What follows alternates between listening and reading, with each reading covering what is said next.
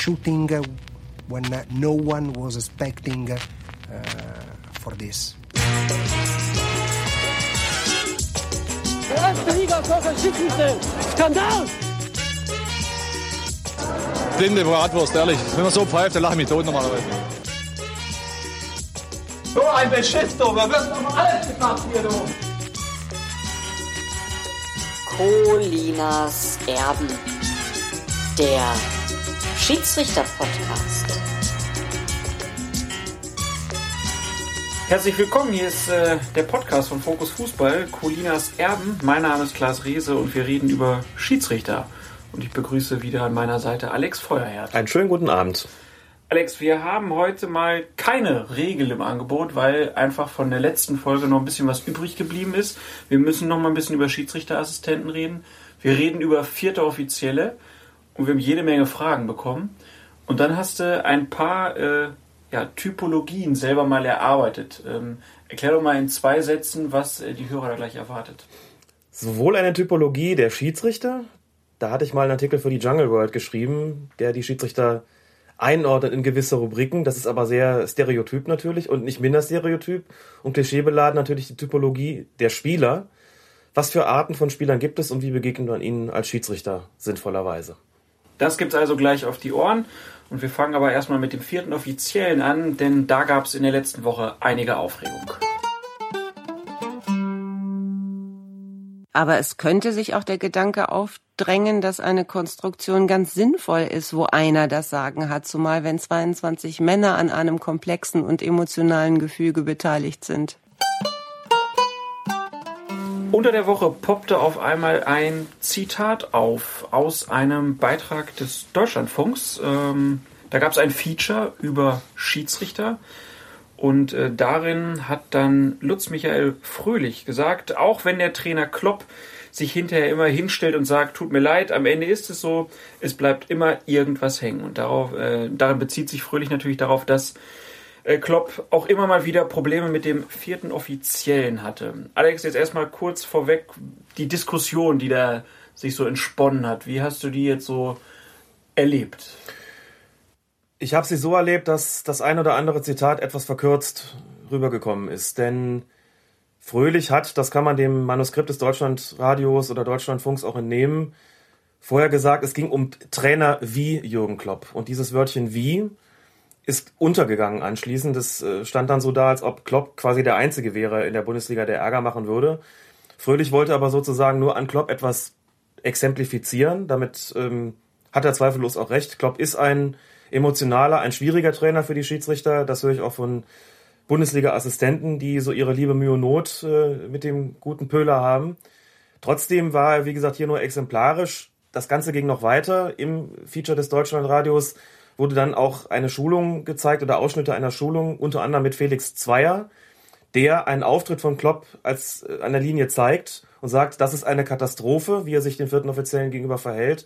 Aber auch da ging es nur darum, zu veranschaulichen, was kann es für Probleme geben äh, im Zusammenspiel der, der vierten Offiziellen mit den, oder im Verhältnis der vierten Offiziellen oder Bundesliga-Schiedsrichtern, Assistenten mit den Trainern. Auch hier ging es lange nicht ausschließlich um Klopp. Die ganze Debatte ist doch ziemlich auf Klopp verengt worden. Lutz Michael Fröhlich hat sich auch schon beklagt darüber, hat gesagt, seine, sein Zitat sei ähm, dekontextualisiert worden. Das habe ich ehrlich gesagt auch so gesehen. FAZ hat einen schönen Kommentar geschrieben dazu und nochmal klargestellt, es geht hier nicht nur um Jürgen Klopp. Also es ist schade, dass die ganze Diskussion so, ein, so fokussiert wurde dann auf Klopp, denn es geht ja um mehr. Im Kern und so ist es im Deutschlandfunk-Feature auch, ähm, kommt es auch rüber. Im Kern geht es darum, inwieweit wirken sich äh, Verhaltensweisen in der Bundesliga von Trainern halt gegenüber Schiedsrichtern dann auch aus auf die Basis. Und das finde ich ein Bereich, der sehr, sehr wichtig ist und der viel zu wichtig ist, um ihn irgendwie auf Jürgen Klopp zu verengen oder jetzt so eine Diskussion zu führen, wo sich dann ein Spezieller von angegriffen fühlt. Ähm, aber vielleicht können wir darüber auch noch sprechen, wie denn so diese konkreten ähm, Auswirkungen aussehen ja, oder ob lass, es wirklich lass, diesen Nachahmungseffekt erstmal, gibt. Erstmal einmal ja. kurz über diese Videos sprechen. Ne? Wir haben das ja Genau. auch schon in anderen Folgen gehabt. Es gibt Videos, wo einzelne Spieler dann gezeigt werden, die bestimmte Vergehen ähm, ja, irgendwie begangen haben. Ne? Das wird dann in Videos gezeigt und so gibt es das halt auch für Schiedsrichter von Trainern, von Verhalten. Ähm, damit soll aber jetzt nicht gesagt werden, hier, guck mal, den, den müsst ihr jetzt aber immer einen, einen draufgeben, sondern das, die sollen irgendwie exemplarisch da, dastehen, damit man den Schiedsrichtern zeigen kann, hier so kann es euch gehen und so und so müsst ihr euch verhalten. Ganz genau. Also wenn Szenen zusammengeschnitten werden aus Bundesligaspielen, ist es ja nun mal nicht zu vermeiden, dass bestimmte Spieler und Schrägstrich oder bestimmte Trainer dann im Mittelpunkt stehen. Das ist immer als exemplarisch zu verstehen und nie als gegen äh, bestimmte Spieler oder Trainer gerichtet. Das ist ganz, ganz wichtig, ähm, weil es offenbar immer auch Gerüchte gibt, nach denen bestimmte Spieler besonders häufig in diesen DFB-Videoszenen auftauchen. Wenn dem so sein sollte, dann haben sie offensichtlich auch für ein gewisses Anschauungsmaterial gesorgt. Aber das hat nichts mit, mit speziellen Vorurteilen zu tun. Das, das kann ich ganz klar sagen und ähm, ist auch überhaupt nicht gewünscht äh, von Seiten der, der, des DFB-Schiedsrichterausschusses, da bestimmte Spieler in den Mittelpunkt zu stellen. Aber es gab, es gab ja auch die eine Nachfrage unter, in den Kommentaren genau. bei Fokus Fußball, wo dann einer mal gefragt hat, wie kann man sich denn als Schiedsrichter davon freimachen, dass ich jetzt zum Beispiel, ich glaube, in dem Beispiel ging es darum, wenn der Robben oft mal mit, mit Schweiben gezeigt wird, wie kann ich dem denn so begegnen, als ob ich ihn noch nie gesehen hätte? Ist das überhaupt möglich? Das ist möglich. Und zwar einfach, indem man sich als Schiedsrichter ganz konkret darauf fokussiert, zu pfeifen, was man sieht, oder einfach zu beurteilen, was man sieht, und davon zu abstrahieren, wer da was wie macht. Die Diskussionen sind natürlich ellenlang. Ähm, auch da geht's dann auch um solche Geschichten, wie gibt es einen Bayern-Bonus oder einen Nationalspieler-Bonus? Das wäre ja sozusagen ähm, das Gegenteil einer, einer Voreingenommenheit, mhm. beziehungsweise das wäre eine, in Anführungszeichen, positive Voreingenommenheit, dass Leute einen Bonus bekommen, das Gegenstück dazu wäre dann der Malus, Robben als Schwalbenkönig oder irgendwelche Leute als besondere Treter. Das scheint dann oft so, dass Schiedsrichter bestimmten Spielen gegen, Spielern gegenüber vielleicht besonders kleinlich pfeifen. Dann fällt der Robben, bekommt der Robben vielleicht mal keinen Elfmeter, obwohl er nicht nur gefallen ist, sondern auch gefault worden ist. Ähm, oder ein Spieler bekommt vielleicht in der Zweifelssituation eine gelbe Karte, wo dann der nächste keine bekommt, dann sagen vielleicht ganz viele, naja, kein Wunder, nachdem jetzt irgendwie alle geschrieben oder gesagt haben, dass der besonders hart spielt, sich besonders oft fallen lässt, was weiß ich, ist ja kein Wunder, dass die Schiedsrichter auf dem Kicker haben. Also da werden sie schon auch von Seiten des, des DFB geschult, dass das nicht so ist, dass sie da nicht mit, mit äh, Voreingenommenheit reingehen und ähm, das kann man, glaube ich, auch abschütteln. Den Schiedsrichtern ist das im Zweifelsfalle eher unangenehm, wenn sie den Eindruck erwecken, gegenüber einem Spieler voreingenommen zu sein, ähm, und gerade in einem Zeitalter, wo zig Kameras da draufleuchten und ähm, dem Schiedsrichter im Zweifelsfall auch nachweisen, hat er wohl offensichtlich zu streng geurteilt oder einen Bonus verteilt, eben nochmal das Gegenstück zu nennen. Ja, aber ich meine, wenn, wenn ich jetzt zum Beispiel, ähm, es gibt ja so ein paar Spieler, nehmen wir mal, was weiß ich, äh, früher so ein Van Bommel in der Bundesliga oder von 96 ein Das Silva Pinto, das mhm. sind ja schon auch Jungs, die einen bestimmten Ruf haben, wo ich auch öfter mal gedacht habe, naja, wenn das Foul jetzt wäre anders, oder auch Jones von Schalke, wenn, wenn er anders das und das Foul gemacht hätte, dann wäre da vielleicht was anderes passiert. Und ich erinnere mich auch noch, es gibt so einen schönen Film über Schiedsrichter Spielverderber. Da wird auch Fandel begleitet, wie er dann im Westfalenstadion rumläuft mhm. und sagt dann zu seinen Assistenten, ah, der Gambino, der Salvatore Gambino vom BVB, ah, das ist so ein Typ, der fällt gerne mal im Strafraum, da müsst ihr drauf achten. Also so ganz frei können sich Schiedsrichter dann ja scheinbar nicht drauf machen, äh, nicht von machen und ähm, hat das dann vielleicht auch wieder was mit Spieltaktik dann teilweise zu tun, wie ich mit bestimmten Charakteren umgehe? Ja, absolut. Es ist auch vollkommen legitim in meinen Augen, wie in dem Film Spielverderber geschehen, zu sagen, achtet mir auf den XY, der fällt gerne mal schnell. Das sind im Grunde genommen eigentlich eher taktische Anweisungen. Klar, dass das für ein Publikum so rüberkommen muss, ach, der hat den Gambino äh, auf dem Zettel, das ist doch alles ein Vorurteil, so schnell fällt er doch gar nicht und so weiter und so fort. Man muss ja schon auch ein Auge darauf haben, was ist mit denen. Und natürlich ist es so, wenn ein Marc van Bommel dafür bekannt ist, dass er gerne mal im Zweikampf den Ellenbogen ausfährt und das Ganze vier, fünf Mal vorgekommen ist, dann wird es davon Videomaterial geben. Dann werden die Schiedsrichter natürlich sensibilisiert sein und im Zweifelsfalle bei einer Besprechung auch sagen, guckt mal auf den Van Bommel, der hat im Zweikampf gerne mal den Ellenbogen draußen, achtet darauf. Das heißt aber, und dafür kann ich wirklich meine Hand ins Feuer legen, nicht mehr als guckt genau drauf, achtet verstärkt darauf, aber das heißt natürlich nicht, erfindet da irgendwas oder seid da allzu kleinlich, sondern beurteilt das realistisch und habt einfach die Antennen ausgefahren. Es gibt bestimmte Eigenheiten, die Spieler haben, das ist nun mal nicht von der Hand zu weisen. Wenn man einen Zusammenschnitt macht, wird man auch viele Szenen finden, wo Van Bommel tatsächlich vielleicht auch häufiger als andere die Ellenbogen eingesetzt hat.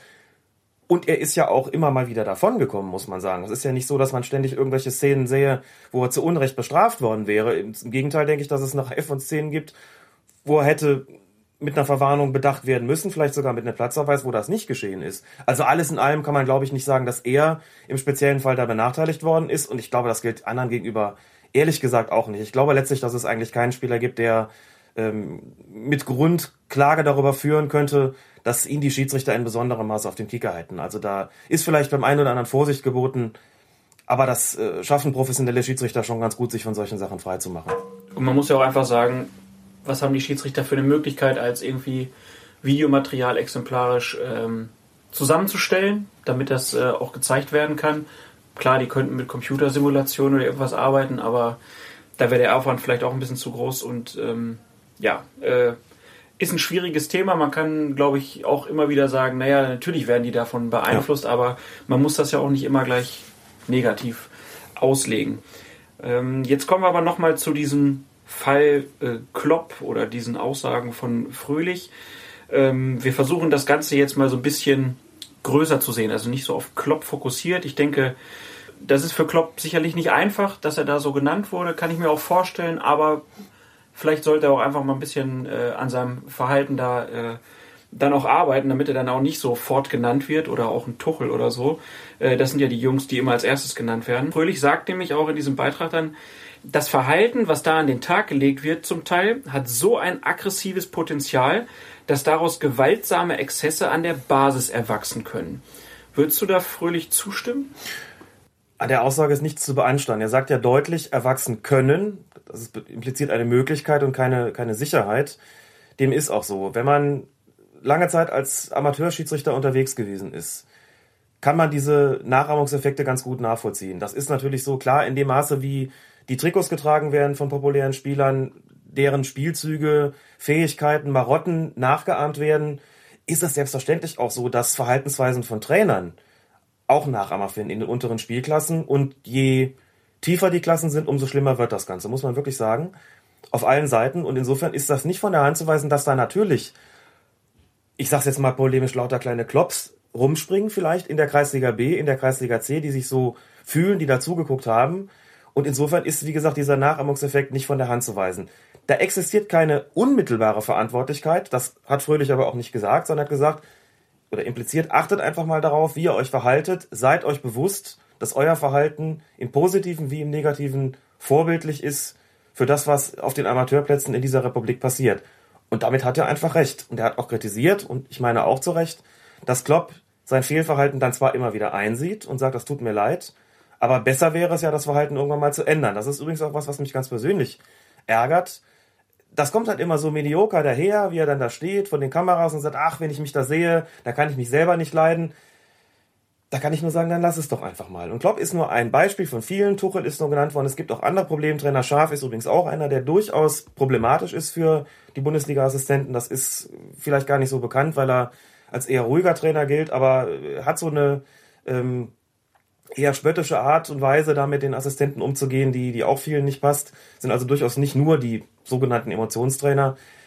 Und nochmal, Klopp war nur als Beispiel gedacht, wenn auch als sehr markantes, da steht er zurecht. Das war sicher auch gedacht äh, dazu, dass er sich mal ein paar Gedanken darüber macht. Und es gibt natürlich keine direkte Linie von Jürgen Klopp zu den zu möglichen Gewaltexzessen, aber die Möglichkeit, dass sich das jemand quasi negativ äh, zum Vorbild nimmt und versucht nachzu, das nachzuahmen, ist einfach nicht von der Hand zu weisen und das muss Leuten wie Jürgen Klopp, Thomas Tuchel etc. einfach auch klar sein. Insofern finde ich die Kritik von Lutz Michael Fröhlich da ausgesprochen berechtigt.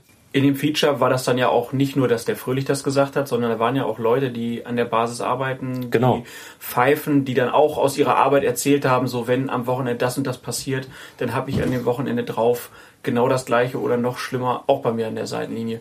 Du jetzt aus deiner Erfahrung als äh, Schiedsrichterassistent, äh, du hast ja früher auch gearbeitet ohne vierten Offiziellen so, sondern hast doch vor der Trainerbank deinen Weg gemacht. Ähm, was muss man sich da so anhören? Die verschiedensten Versuche zum Beispiel jemand zu beeinflussen. Also natürlich passiert das, dass dann plötzlich hinter einem der, der Trainer oder der Co-Trainer steht bei einer Entscheidung und sagt, na, ob das wirklich abseits war, das ist noch das harmloseste oder ähm, die halbe Bank aufspringt oder auch mal die ganze und auf einen zustürmt nach irgendeiner Entscheidung, die man da getroffen hat, versucht einen zu beeinflussen und einfach, es wird dann, je höher die Klassen werden, desto subtiler werden so diese Beeinflussungsversuche. Das sieht dann nicht mehr so aus, dass man da massiv beleidigt wird, sondern da kommen die kleinen Sticheleien, da kommt auch einfach mal so ein Herr Assistent oder Herr Schiedsrichter oder wie auch immer. Bis eben war das ganz prima, was sie jetzt gerade da gepfiffen oder gewunken haben. Das war nicht in Ordnung. Also einfach so diese, so ein vermeintliches Lob wird vorne weggeschickt und dann kommt so, das war jetzt die Ausnahme, um zu implizieren, da hast du aber gerade eben einen Fehler gemacht, um dich sozusagen da auf die entsprechende Seite zu ziehen. Ähm, das ist oft nicht so einfach, weil man es auch gerade als Assistent direkt mitbekommt, was hinter einem los ist. Als Schiedsrichter bekommt man zwar die Sprüche von den Spielern mit, aber Zuschauer und Trainer, Betreuer etc., die sind so weit weg in der Regel als Schiedsrichter, dass man das äh, normalerweise so nicht wahrnimmt. In der Kreisliga vielleicht schon mal eher, weil da auch einzelne Rufe zu verstehen sind, aber je höher es geht, desto weniger merkt man das dann da auch. Also das ist manchmal schon nicht einfach, muss ich sagen. Kann ich mir vorstellen. Also gerade die Arbeit da direkt vor den Bänken ähm, stelle ich mir nicht so ganz einfach vor. Äh, ja, dann, dann lass uns mal über den vierten Offiziellen ganz allgemein reden. Ähm, wann wurde er eingeführt? Warum wurde er eingeführt? Und, und welche Aufgaben hat er eigentlich? Wie viele Jahre ist das jetzt her? Shame on me, schlechte Vorbereitung. Drei Jahre, vier Jahre, glaube ich. Ähm, er ist eingeführt worden in letzter Konsequenz, um den ersten Assistenten, also denjenigen, der vorher für die äh, Beaufsichtigung der Bänke, Auswechslung etc. zuständig war, zu entlasten. Das im Zeitalter gestiegener Ansprüche, Anforderungen in der Fußball-Bundesliga und dann später ja auch inzwischen ist es ja in der zweiten Liga so, dass es vierte Offizielle gibt. Und das Ganze sollte schon dazu dienen, da war, es sollte einfach einer sein, der nicht direkt im Spielgeschehen zu folgen hatte, sondern der einfach ein Auge hatte auf die beiden Trainerbänke, der sich um die Auswechslung kümmern sollte, der die dann noch anzeigen sollte. Dann kam auch die Anzeige der Nachspielzeit. Das hat ja vorher, glaube ich, auch ein Vereinsvertreter gemacht. Ja, und in der Bundesliga ja. war es, glaube ich, gar nicht so. Das ist, glaube ich, gar nicht mit der Tafel angezeigt worden. Also ich weiß, in Hannover war das mhm. so eine äh, Ikone aus Hannover, der das schon, der das Jahrzehnte gemacht hat. Der Tafelmann hieß der in Der Tafelmann, ja. Und äh, der durfte das dann auch, als dieser vierte äh, Offizielle dann ja. eingeführt wurde, durfte das noch weitermachen, obwohl er gar nicht mehr nötig war. Also ich glaube, das gab es in einigen Bundesliga-Stadien, dass irgendwer das dann mhm halt angezeigt hat irgendwann. Und heute ist das Ganze halt in offizieller Mission. Mir fällt dabei gerade was ein, eine Klarstellung, die dringend erforderlich ist, denn das gibt ein Gerücht in Verbindung mit den vierten Offiziellen, das sich sehr, sehr hartnäckig hält und offenbar nicht tot zu kriegen ist. Und das ist das, dass der vierte Offizielle, wenn er denn die Nachspielzeit anzeigt, einen Vorschlag unterbreite gegenüber dem Schiedsrichter. Also der hält die drei hoch und dann gibt's immer noch Fernsehreporter, die sagen, der vierte Offizielle schlägt drei Minuten vor, der Schiedsrichter ist daran aber nicht gebunden um es ein für alle Mal deutlich und unmissverständlich zu sagen, das ist falsch. Es ist kein Vorschlag, sondern der Schiedsrichter hat den vierten Offiziellen vorher, in der Regel ja jetzt inzwischen per Sprechfunk, mitgeteilt, dass drei Minuten nach, nachzuspielen sind und das zeigt er dann an. Der hat mitnichten irgendein Vorschlagsrecht. Das Ganze wird nur noch getoppt von Gerd Rubenbauer, der irgendwann mal gesagt hat, ja, jetzt wechselt der Maika noch den Torwart aus, als eine Minute Nachspielzeit angezeigt wurde. Also wie gesagt, nochmal kein Vorschlag des vierten Offiziellen, Entscheidung des Schiedsrichters, die der vierte Offizielle anzeigt. Muss ich einfach mal loswerden, weil es mich immer ärgert, wenn es nochmal kommt. Ist denn der Schiedsrichter dann zwanghaft an diese drei Minuten, die er angezeigt hat, äh, gebunden? Ja, ist er. Er kann die Nachspielzeit verlängern, aber er kann sie nicht verkürzen. Wenn Deswegen gab es auch diesen Ärger in Fürth am Wochenende jetzt. Da war, glaube ich, eine Minute angezeigt und dann wurde nur eine halbe nachgespielt und Büskens ist ausgerastet. Das hat mich auch gewundert. Dazu wüsste ich gerne Näheres, denn wenn eine Minute angezeigt ist, dann sind das 60 Sekunden Minimum. Und dann müssen auch 60 Sekunden nachgespielt werden und nicht 30 Sekunden. Kann ich jetzt ehrlich gesagt nicht mehr dazu sagen. Da müsste man wohl den Kollegen Brüch fragen, wie das Ganze vonstatten gegangen ist. Wie gesagt, grundsätzlich, er kann sie verlängern. Wenn in den drei Minuten zum Beispiel noch eine Verletzungsunterbrechung passiert, dann wären es vielleicht auch vier oder fünf. Er kann aber auf keinen Fall sagen, ich verkürze sie auf zwei oder zweieinhalb. Zum Beispiel, weil er die Nachspielzeit nur gegeben hat, weil die eine Mannschaft auf Zeit gespielt hat und der Grund für das Zeitspiel durch ein Gegentor entfällt. Das war mal so vor wenigen Jahren, da konnte man noch sagen, und jetzt ist Schluss. Jetzt ist euer Zeitspiel ja nicht aufgegangen, das geht inzwischen nicht mehr. Deswegen müsste es korrekterweise heißen, wenn in der Bundesliga die Nachspielzeit durchgesagt wird, müsste es heißen mindestens drei Minuten, wenn eine mhm. drei steht. Und ich weiß zumindest von der Allianz Arena in München, dass Stefan Lehmann das auch genauso durchsagt. Und wie, wie setzt, können wir an der Stelle vielleicht auch mal sagen, wie setzt sich diese Nachspielzeit zusammen? Also ich erinnere mich, irgendwann mal wurde gesagt, für eine Auswechslung 30 Sekunden obendrauf zum Beispiel. Äh, ist das auch nur ein Gerücht oder stimmt das? So als Faustregel stimmt das tatsächlich grob, dass man sagt, so etwa 30 Sekunden für eine Auswechslung, ja. Man könnte für ein Tor eigentlich auch nochmal eine halbe Minute rechnen. Wenn es dann zu viel wird, ähm, also wenn man vier Tore in der zweiten Halbzeit zum Beispiel hätte und sechs Auswechslungen, dann wären das ja schon fünf Minuten, wenn ich jetzt richtig gerechnet habe. Ja. Die gibt's dann in der Regel doch nicht. Da gibt's dann irgendwie doch nur die obligatorischen drei Minuten. Ähm, so als Faustregel existiert das. Ansonsten macht der Schiedsrichter das oder legt der Schiedsrichter das schon äh, auch stark nach Ermessen fest. Also es ist schon so, er, er überschlägt, glaube ich, die Nachspielzeit eher, ähm, als dass er sich jetzt konkret irgendeine Verzögerung notiert hätte oder irgendwas abgestoppt hätte.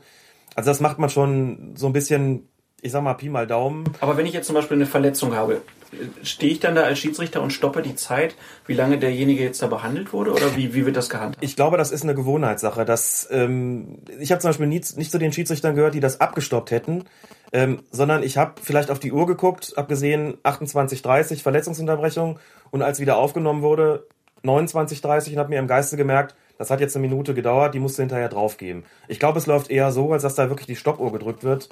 Schon alleine deshalb, weil die Gefahr, dass man hinterher vergisst, sie wieder laufen zu lassen, viel zu groß ist. Also das ähm, ist schon so, dass die Schiedsrichter sich merken, wie viele Verletzungsunterbrechungen es gegeben hat, Auswechslungen auch und dann gibt es so eine Spanne, da wird sich ja oft darüber beschwert, dass es international länger dauert, dass es oft vier Minuten sind, in der Bundesliga so ein Richtwert von drei gilt. Ich glaube, dass es schon, ohne dass es jemals wirklich festgelegt worden ist, so Gepflogenheiten gibt.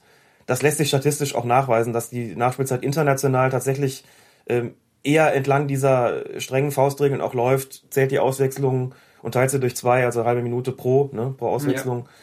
Ja. Ähm, und dass man da auf mehr Nachspielzeit kommt. In England hat es, glaube ich, letztens bei einem Premier League-Spiel eine Nachspielzeit von, ich glaube, zwölf Minuten gegeben. Ja, das habe ich in der Bundesliga noch nie erlebt. Gab es auch sehr späte Tore, denn das sieht auch immer super aus. 90. Ja. plus 6 oder so heißt es ja genau. mittlerweile. Genau, ähm, genau. Gab auch irgendwann mal großen Eklat. Ich glaube, in Kaiserslautern war es, als dann gesagt wurde, und der Gegentreffer fiel ja. in der 96. Spielminute und der ganze mhm. Betzenberg ist durchgedreht. Das hat man ja auch irgendwann mal geändert. Ja, ich habe eben noch mal kurz nachgeguckt. Bei Länderspielen ist der vierte Offizielle schon lange üblich. Ja. In der Fußball-Bundesliga seit der Saison 2002, 2003. Der vierte Offizielle?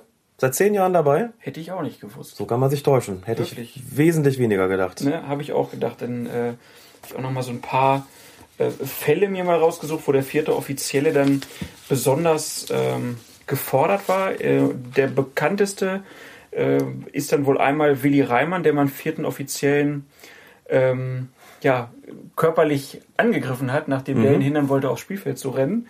Ähm, und dann gab es ja noch einmal diese Geschichte mit äh, Hickersberger und Löw, die ja. 2008 auch vom vierten Offiziellen dann in der 41. Minute auf die Tribüne geschickt wurden und dann mhm. wurde hinterher gesagt, ja, Einspielsperre ist Pflicht da gibt es dann auch kein Vertun. Also der vierte Offizielle hat dann da auch Macht. Und da gibt es ja dann auch den dritten Fall, ähm, Thomas Tuchel, der sich ja neulich tierisch mal über den vierten Offiziellen aufgeregt hat, äh, nach dem Motto, der hat mich in meiner Arbeitsausübung behindert. Genau.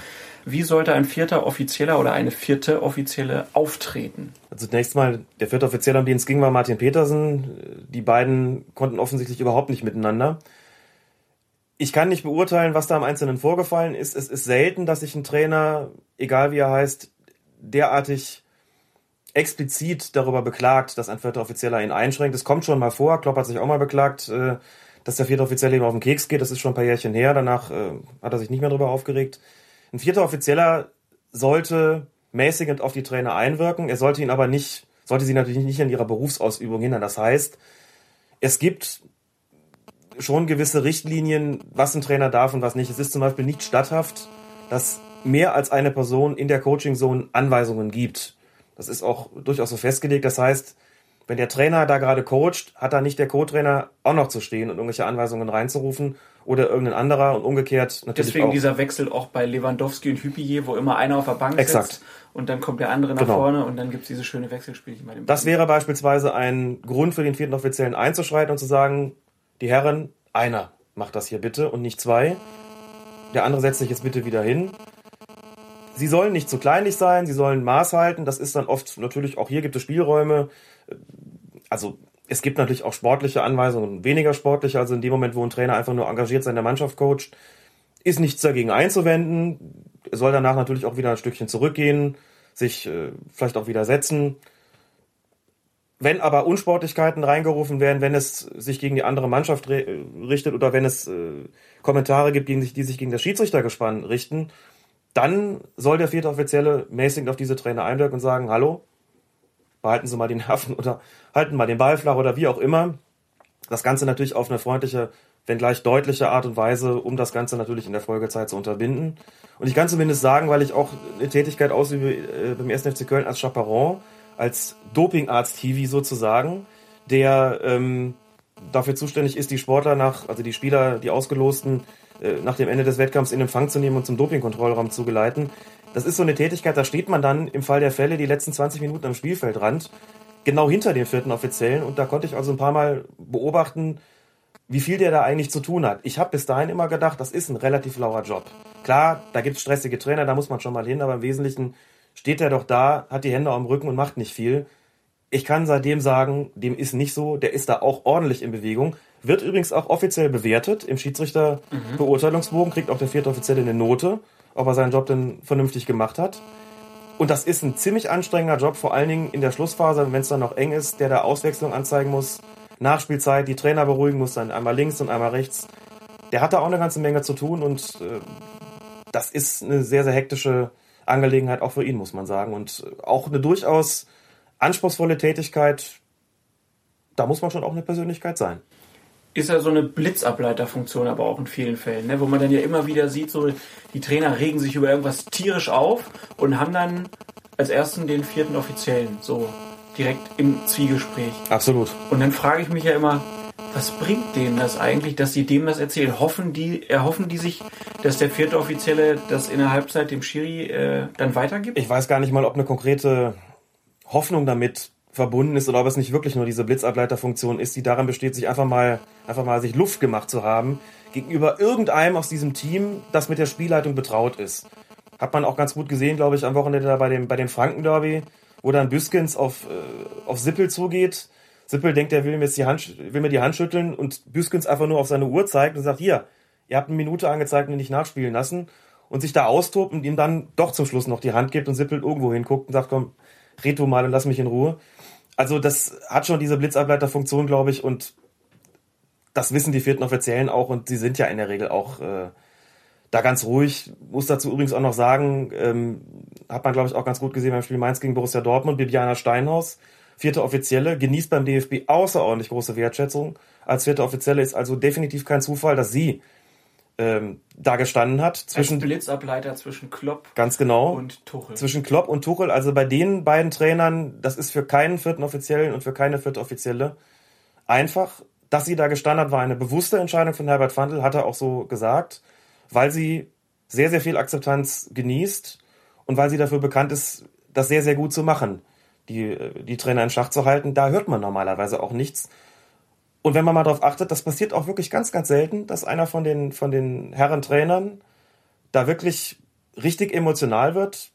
Klar hat sich Klopp auch benommen, weil er ja wusste, dass die Kritik unter der Woche gekommen ist. Dann ist er immer mal wieder ruhiger im nächsten Spiel. Aber wie gesagt, nichtsdestotrotz soll ihre Leistung ja nicht schmälern. Also das, äh, sie wird da schon nicht ohne Grund oft eingesetzt. Sonntag war sie ja wieder im Einsatz. Morgen wird sie es auch wieder sein, also am Dienstag.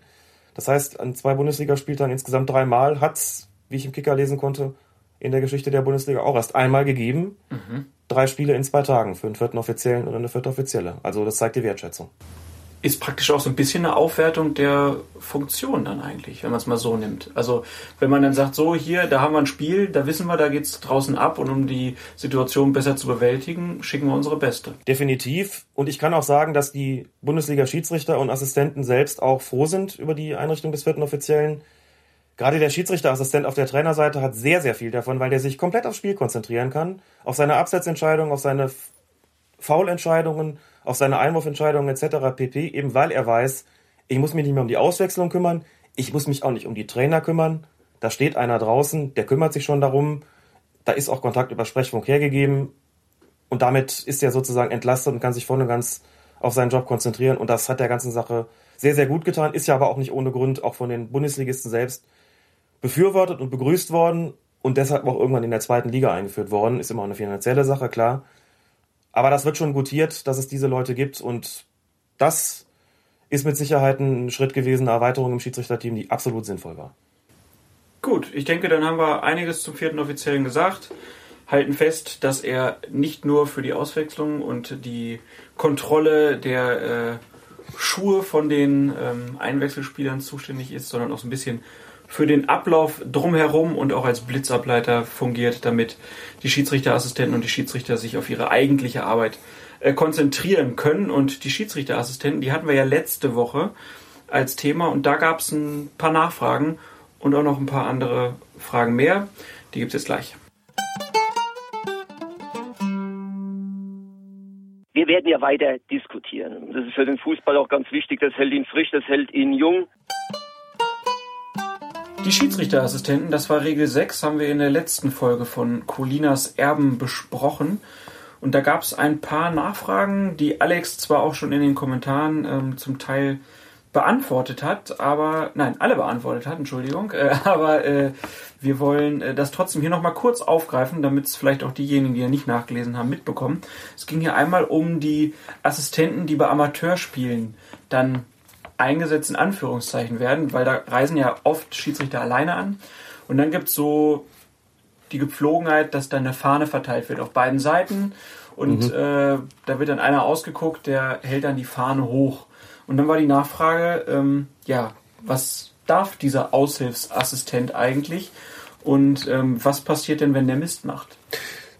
Zunächst mal ganz kurz, es gibt eine Unterscheidung zwischen neutralen Assistenten. Das sind ausgebildete Schiedsrichter, die als Schiedsrichterassistenten dann eingesetzt werden. Und den sogenannten Vereinslinienrichtern. Das sind die, die du gerade angesprochen hast. Das sind Angehörige von Vereinen. Das können alle möglichen sein, Reservespieler, Betreuer, was, was und wer auch immer. Aber da, das, da muss ich kurz einhaken, mhm. weil ich da beobachtet habe, früher hatte ich das Gefühl, da wurde immer eine Fahne rausgegeben. Äh, und mittlerweile habe ich das Gefühl, manchmal sind Fahnen da, manchmal nicht. Gab es da eine Regeländerung? Ich also glaube, das ist von Landesverband. Kann ich noch dazu sagen. Ach so, okay, das ist von Landesverband zu Landesverband und vielleicht sogar von Fußballkreis zu Fußballkreis unterschiedlich. Ich habe früher mal im Fußballverband Rheinland gepfiffen und kannte da in den Kreisligaspielen war das obligatorisch, dass da einer die Fahne in die Hand nehmen sollte. Das war verpflichtend früher. Das da war verpflichtend. der Schiedsrichter noch rumgelaufen genau. hier. Wo sind die Fahnen? Wenn keine Richtig. Fahnen da war, gab es richtig Ärger. Ja. Und dann musste einer bestimmt werden auf jeder Seite, der dann diese Fahne übernahm. Und so ist es. kein Auswechselspieler sein und so weiter. Da gab es so ein paar Anforderungen. Genau. Dann habe ich später im Fußballkreis Bonn gepfiffen. Da wurde das schon etwas laxer gehandhabt. Mal hatte man welche und mal nicht. Und in Köln ist es überhaupt nicht oder nicht mehr üblich, dass da solche Vereinslinienrichter stehen. Aber um die Frage zu beantworten, was sie eigentlich dürfen, streng genommen sind sie eigentlich nur dazu da, die Fahne zu heben, wenn der Ball die Seitenlinie überschritten hat. Sie sollen eigentlich noch nicht mal die Einwurfrichtung anzeigen. Einfach nur Knüppel hoch. Ball ist draußen, Fahne hoch. Hoch, Knüppel wieder runter. Keine Richtung. Und schon gar nicht sollen sie Abseits, Foulspiele oder andere Sachen anzeigen. Begründung, sie sind ja nicht neutral. Und deswegen ist da und die sind noch nicht ausgebildet. Und deswegen ist da einerseits ihrer Willkür und natürlich auch ihrer Unfähigkeit letztlich Tor und Tür und Tor geöffnet.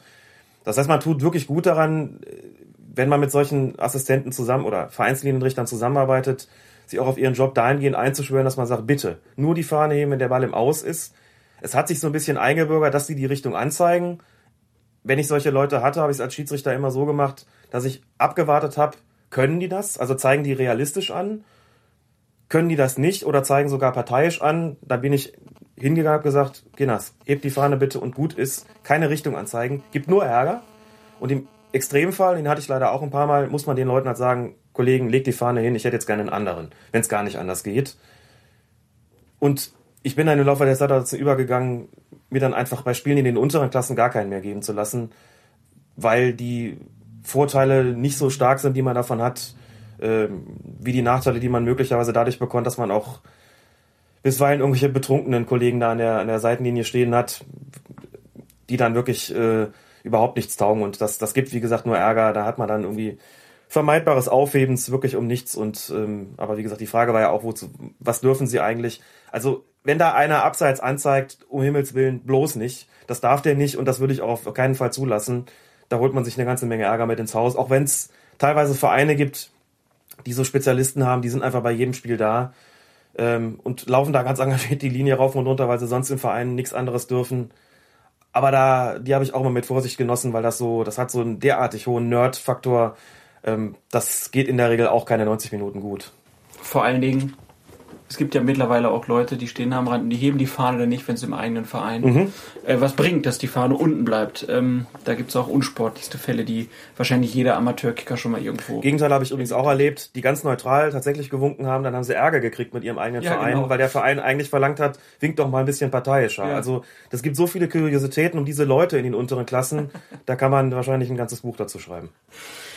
Zweite Frage äh, kam von äh, Jens Peters. Der schrieb nämlich mal unter einem deiner Beiträge eine Frage zum Konter. Also man nimmt jetzt mal an, Team B ähm, klärt den Ball nach außen und Team A könnte jetzt mit einem schnellen Einwurf eine erneute Chance erarbeiten. Jedoch lässt dann der Schiedsrichter erst den Wechsel von Team B durchführen, also die Mannschaft, die den Ball ins ausgeschossen hat. Die Chance ist dadurch verpufft, weil Team B sich wieder ordnen kann. Und jetzt die Frage, hat der Schiedsrichter da irgendeinen Spielraum, was die Durchführung von Wechseln angeht?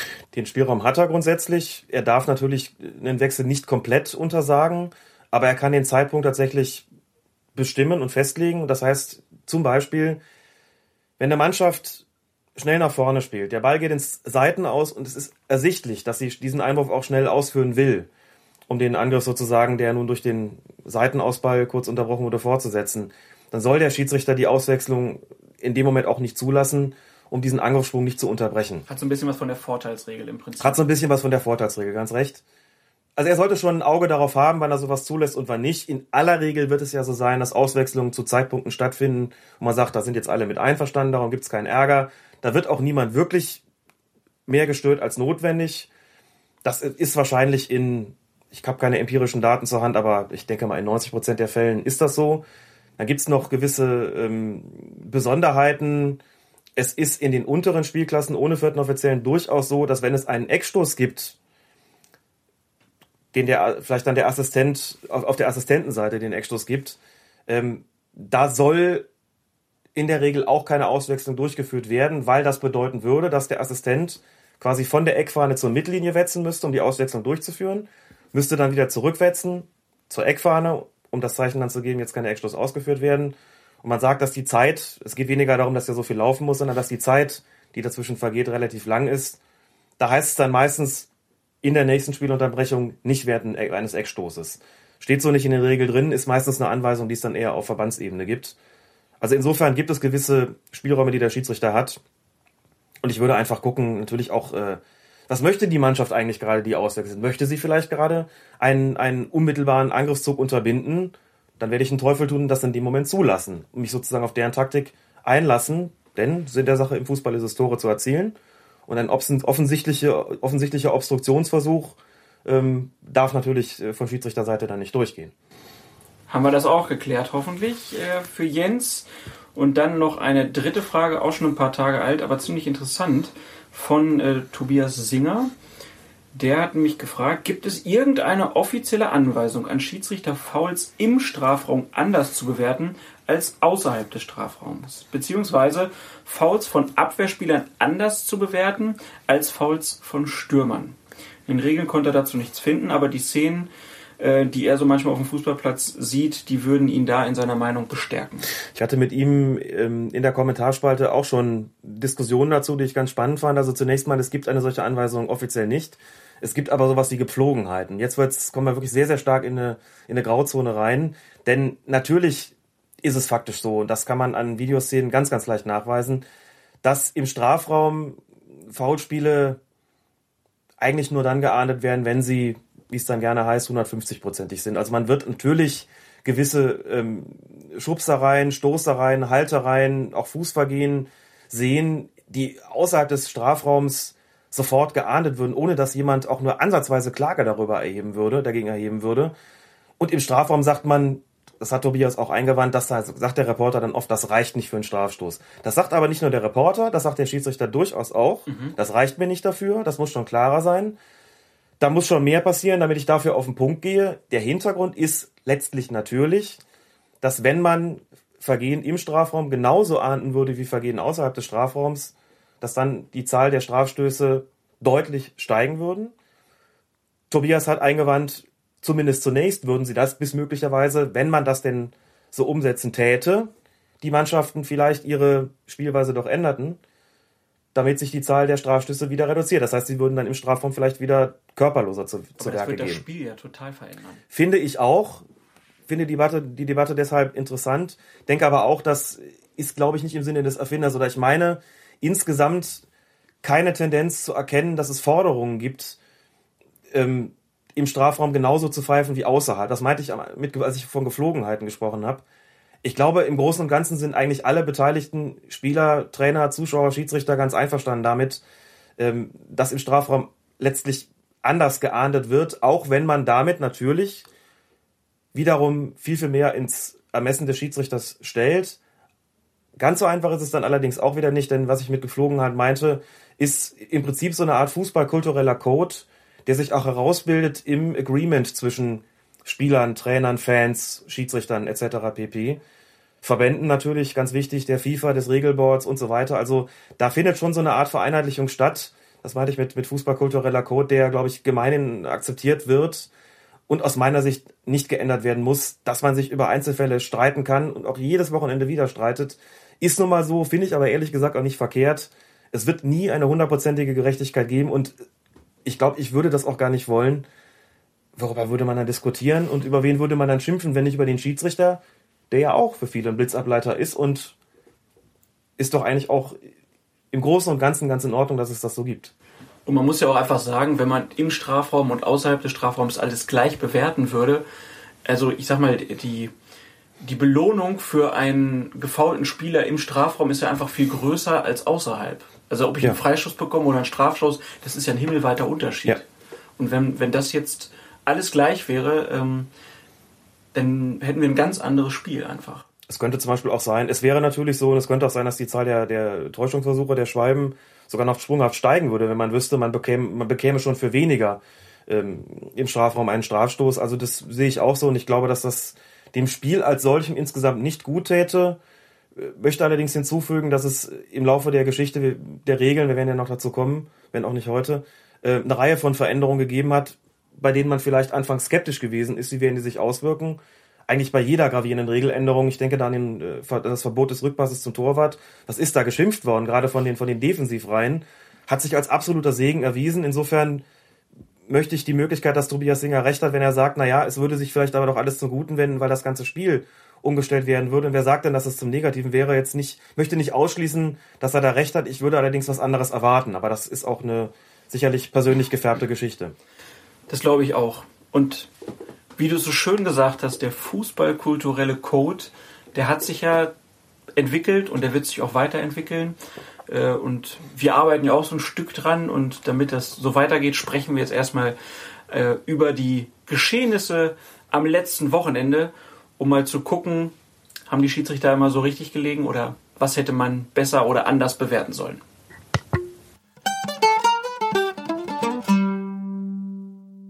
Dass man als Schiedsrichter beim Fußballspiel einen Sehschwachen oder Blinden nimmt, ist natürlich schwierig, wenn Tausende von Publikumern Lärm machen und Geräusche machen und der blinde Schiedsrichter soll sich auf sein Gehör verlassen, ob der Ball die Linie überschritten hat oder nicht.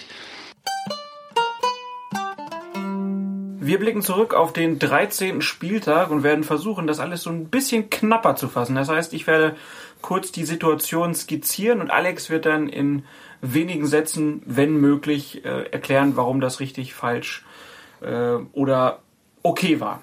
Wir fangen mal an beim Spiel des HSV am Freitagabend in Düsseldorf. Da ist ein Tor gefallen für den HSV nach Freistoß und der Schiedsrichter hat dann gepfiffen, weil er gesehen hat, wie Berg ähm, sich gegen einen Düsseldorfer Spieler äh, abgeblockt hat. Ein regelwidriges Verhalten, die Entscheidung vom Schiedsrichter richtig oder hätte es ein Tor für den HSV geben müssen? Auch wenn ich mich bei den HSV-Fans damit komplett unbeliebt mache, für mich eine völlig korrekte Entscheidung. Man kann auch ganz gut in der Zeitlupe sehen, wie der Ball exakt dorthin kommt und dann vom Düsseldorfer ins eigene Tor ja abgefälscht wird. Exakt dorthin kommt, wo Berg Lamberts aus dem Weg geräumt hat. Lamberts fällt zwar einerseits ein bisschen leicht, aber Berg hat Ausgerechnet Lamberts. Ausgerechnet Lamberts, genau, ausgerechnet Lamberts. Ähm, Berg hat ihn auf jeden Fall regelwidrig da aus dem Weg geräumt mit dem Ziel, sozusagen ein, ein, eine Lücke für den Ball zu schaffen. Das ist ihm auch gelungen, da hat er Erfolg gehabt. Nachvollziehbare Entscheidung für mich, zwar hart für den HSV, keine Frage, aber das Ding musste unterbunden werden, das heißt richtig. War der Fehler von Berg, dass er die Arme so ausgestreckt hatte? Also wenn Ja, er das mit angelegtem Arm gemacht hätte, wäre es nicht so schlimm gewesen. Wie ist das mit Blocks im Fußball? Es gibt so ein korrektes Rempeln Schulter gegen Schulter, wenn der Ball in Spiegelnähe ist. Da wäre auch schon die Frage, ob das da der Fall gewesen ist. Ja, der Insofern, Ball kam ja angeflogen, er war in der Nähe dann. das meinte ich mit. Die Frage ist, ob es wirklich spielbar war. Aber hier lag wirklich ein eindeutiges Stoßen vor, aus meiner Sicht. Und deswegen war die Entscheidung, wie gesagt, korrekt. Gut, dann blicken wir äh, zum Spiel der Frankfurter. Da gab es eine gelb-rote Karte gegen Matt Moore. Der hat im Prinzip zweimal dasselbe Vergehen gegeben, was auch schon eine, äh, begangen, nicht äh, gegeben. Der hat zweimal dasselbe Vergehen begangen, ähm, was auch schon eine Kunst an sich ist. Und der hat zweimal im Prinzip mit dem Fuß draufgehalten, sagt Kann man so sagen. äh, meine Frage ist, hätte man nicht auch schon für die erste gelbe, das wurde nämlich in einigen Beiträgen im Fernsehen so gesagt, hätte man da nicht schon direkt rot geben können? Können schon. Es war für mich ein Grenzfall in einem Spiel, das nach allem, was ich weiß, zum damaligen Zeitpunkt aber nicht derartig unfair war, dass es sozusagen aus Schiedsrichter spieltaktischen Gründen einen Platzerweis erfordert hätte, quasi um das berühmte Zeichen in einem Grenzfall zu setzen. Jetzt ist hier absolut Schluss und endgültig Schluss. Sondern in einem Grenzfall hat sich der Schiedsrichter entschieden, da nur eine Verwarnung auszusprechen. Ich denke zu Recht dass er das Vergehen, dass er nicht verhindert hat, dass das Vergehen nochmal passiert, hat sich dann gezeigt, als Matmur es nochmal gemacht hat. Aber es gibt einfach auch unbelehrbare Spieler, oder zumindest situativ unbelehrbare Spieler, dass das dann fast identisch nochmal noch mal macht und vom Platz fliegt, ähm, hat man ja auch nicht alle Tage, das ist schon vollkommen richtig. Aber auch hier natürlich äh, korrekt entschieden. Ich gehe, wie man so schön sagt, bei der ersten Verwarnung mit und bei Guy Brot auf jeden Fall. Also da kann es, wie man so schön sagt, ehrlich gesagt keine zwei Meinungen geben. Das war korrekt. Du hast es eben angesprochen, wenn es in einem Spiel härter zur Sache geht, dann muss man auch mal ein Zeichen setzen. War die rote Karte gegen Vollner beim Spiel von Fürth gegen Nürnberg so ein Zeichen? Unbedingt. Und ich verstehe ehrlich gesagt die Diskussion auch darum nicht. Der Spieler geht mit offener Sohle auf den Fürther äh, Spieler drauf und trifft ihn auch noch. Die Chance, den Ball zu spielen, war gar nicht mehr da. Und selbst wenn, fragt sich, ob die, die Mittel nicht völlig ungeeignet dem Zweck gegenüber sind. Da kann der Vollner sich noch so sehr aufregen, noch so ungläubig schauen. Das fand ich einen absoluten Platzerweis. Was ich witzig finde, ich habe dem Vollner das sogar abgenommen. Also ich glaube, der Ja. war in der Situation sich nicht bewusst, dass das ein rotwürdiges Vergehen war. Dazu muss man sagen, dass, und das kann auch jeder nachvollziehen, glaube ich, der schon mal Fußball gespielt hat. Es gibt immer wieder Situationen, die man als Spieler einfach auch subjektiv verständlicherweise ganz anders einschätzt als der Schiedsrichter oder der neutrale Betrachter äh, von draußen. Das mag wohl sein, dass Markus Völlner, der ja als einziger weiß, was er da eigentlich vorhatte, sich gedacht hat, das war doch alles gar nicht so schlimm, was soll ich denn da gemacht haben? Nur ist das nicht das Kriterium, also seine Intention ist in dem Fall zweitrangig. Entscheidend ist, was dabei rausgekommen ist. Und da muss ich sagen, hat, hat Brüch vollkommen äh, zu Recht den Platzerweis ausgesprochen. Schon in einer Situation, in der es ziemlich hitzig gewesen ist bei dem Spiel. Ich denke, dass er da noch nicht mal einen Grenzfall gesehen hat. Und selbst wenn, war er da aus meiner Sicht gut beraten, zur härteren Maßnahme zu greifen. Was ja, wie wir wissen, nicht so viel gebracht hat, denn es ist ja anschließend knüppelhart weitergegangen. Ja, das wurde ja auch hinterher von beiden äh, Trainern dann so gesagt. Wenig Fußball, viel Derby sozusagen. Ja. Äh, und eine richtig unschöne Szene gab es noch, äh, wo ich mich wirklich vor Ekel geschüttelt habe. Das war diese ja, Rotzattacke vom Stürmer Sarara gegen äh, Raphael Schäfer, genau. Also ähm, da wird jetzt, wie ich gelesen habe, auch ermittelt. Ähm, das ist wirklich das allerletzte. Klar, auch da zur Klarstellung, ermitteln kann der DFB nur dann, wenn der Schiedsrichter eine Situation nicht beurteilt hat. In dem Fall ist es offensichtlich, dass, der, dass Felix Brüch das Spucken nicht gesehen hat. Also wenn er es gesehen hätte, hätte er den glattrot kann es nur kann es nur glatt rot geben, gibt's überhaupt keinen Spielraum. Bei Spucken ist es immer so und das war ja auch nicht ein Ausspucken einfach nur auf dem Boden, sondern das ging ja klar in Schäfers Richtung. Wenn auch ne, genau so, dass man, dass er noch äh, zumindest glaubte sagen zu können, ich habe ja gar nicht die Absicht gehabt, ihn anzuspucken. Das ist ja durch die Fernsehbilder, glaube ich, eindeutig widerlegt. Hat Brüch nicht gesehen, ist halt so, konnte man ja auch im, im Fernsehen nur in der Zeitlupe erkennen, dass das so gewesen ist. Spieler wissen ja auch schon, was sie tun müssen, nur scheinen sie immer noch nicht damit zu rechnen, dass es Fernsehkameras gibt, die auch Ausschnittvergrößerungen hinbekommen, dass man es dann sieht. Es gab übrigens in dem Spiel noch eine Situation, die äh, der Schiedsrichter, glaube ich, nicht beurteilen konnte. Nämlich im Zuge einer Rudelbildung ist, ich glaube, Timmy Simmons war es am Ohr gezupft worden. Ja, stimmt. Auch so eine Aktion, die, die das wurde auch im Fernsehen überhaupt nicht angesprochen. Ist nicht ne? Ich glaube, es war, glaube ich, nach dem Platzverweis mhm. gegen äh, Feulner. Da ja. gab es dann dieses Handgemenge. Ganz genau. Und dann, ja, ich meine auch, es wäre Simmons gewesen, der dann so am Ohr zweimal ja. sogar geknippt wurde oder so. Da ist auch nichts passiert. Also keine Frage, dass das Foulspiel von Feulner die härtere Aktion war. Ja, sicher. Allerdings war das andere auch irgendwas zwischen einer groben Unsportlichkeit und einer leichten Tätigkeit. Also auch da kann man über Rot ähm, sicherlich nachdenken. Haben wir letzte Woche gehabt, was hat die Hand dazu? Was hat die Hand da zu suchen? Gar nichts hat sie da zu suchen. Er hat ihn nicht am Ohr zu ziehen. Und auch wenn das natürlich nicht besonders weh tut und auch keine Aktion ist, für die man fallen muss, ist es im Prinzip dann eben eine Tätigkeit in einem leichteren äh, Fall gewesen, wie man so sagt. Hätte er sich über Rot nicht beschweren können, selbstverständlich. So, und das Spucken noch dazu, dann sind wir schon mit drei Platzerweisen dabei. Dass Brüch das nicht gesehen hat, ist ihm nicht anzukreiden. Das ist einfach äh, in dicken Anführungszeichen geschickt gemacht gewesen, nämlich so, dass der Schiedsrichter das nicht gesehen hat. Und er hat ja trotzdem ein Lob bekommen, Raphael Schäfer, obwohl angespuckt, hat hinterher gesagt, Brüch hat gut gepfiffen. Fand ich von dem, was ich gesehen habe, ehrlich gesagt auch ein extrem schwieriges Spiel für ihn, muss man sagen, extrem schwer. Mit ganz, ganz vielen engen Situationen, viel Rudelbildung. Und wenn man sich diese Spielszenen nochmal anguckt, zum Beispiel in der Zusammenfassung von Sky, sieht man einfach auch einen sehr ruhigen, gecheckten, Schiedsrichter, der wirklich die Nerven bewahrt und versucht, das Ganze wirklich sachlich zu regeln und trotzdem entschlossen. Brüch wird ja oft kritisiert für seine Entscheidung, aber ich finde, gerade in solchen Situationen sieht man einfach auch, was für ein hervorragender Schiedsrichter er ist, wie er mit solchen Sachen, Situationen umgeht. Das schafft nicht jeder und er schafft das ohne jede Hektik. Und er hat das Spiel letztlich noch über die Bühne gebracht. Wie gesagt, dass da Sachen dabei sind, der, die er nicht ahnden konnte, weil er sie nicht gesehen hat, ist ihm in dem Fall aus meiner Sicht überhaupt nicht anzukreiden haben wir das Spiel auch äh, bearbeitet. Bleibt noch die Frage nach dem Spiel Wolfsburg gegen Werder Bremen. Da gab es hinterher einen ganz interessanten Austausch äh, zwischen Alofs und Schaf, wenn man die Bilder gegeneinander mhm. geschnitten hat.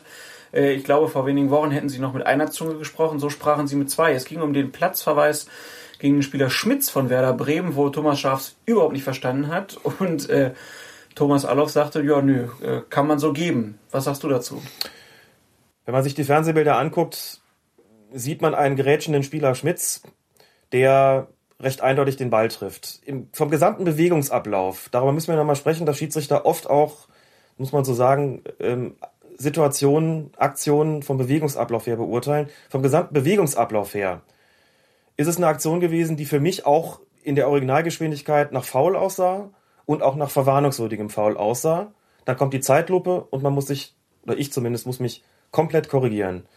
Er hat den Ball gespielt, der hat den Ball auch kontrolliert gespielt, ist mit ein bisschen Risiko in den Zweikampf gegangen, aber mein Gott, das ist ja durchaus zulässig und der Wolfsburger Spieler, der da gefallen ist, ich habe jetzt gerade nicht präsent, wer es gewesen ist, ist vielleicht irgendwo auch getroffen worden, aber wenn, dann ganz klar, nachdem der Ball gespielt worden ist, und zwar mit durchaus zulässigen Mitteln. Das heißt, wenn überhaupt, wäre hier ein Freistoß eine angemessene Sanktion gewesen mit der Begründung, der geht da mit so großem Einsatz und Risiko rein, dass das Spielen des Balles ein Zufallsprodukt ist. Ich sehe es nicht so. Ich sehe so, dass es durchaus kontrolliert war. Aber okay, die Geschwindigkeit spielt ja auch eine Rolle dabei. Dann entscheidet man vielleicht auf einen Freistoß. Verwarnungswürdig war das nicht. Ich bin mir aber ziemlich sicher, dass der Schiedsrichter Markus Schmidt das nach Betrachten der Fernsehbilder auch so sehen wird. Ich meine, das muss ich an der Stelle auch mal sagen, wenn wir solche Spieltagssituationen beurteilen, gibt es immer eine Grundlage, die wir haben, die, die da lautet Fernsehbilder. Die haben die Schiedsrichter im Nachhinein auch. Man kann das aber gar nicht oft genug sagen. Ähm, wir haben es leicht dann zu sagen, naja, sieht man doch jetzt hier in der Zeitlupe, dass es eine ganz klare Geschichte war. Sieht man im Original aber nun mal nicht so. Und nochmal, ein Schiedsrichter, der sich anschließend diese Fernsehbilder anschaut oder der den überhaupt dem Fernsehbilder zeigen, ich habe einen Fehler gemacht, wird definitiv immer derjenige sein, der sich am meisten darüber ärgert, denn nichts ist unangenehmer, als sowas nachgewiesen zu bekommen das muss ich an der Stelle einfach auch nochmal sagen.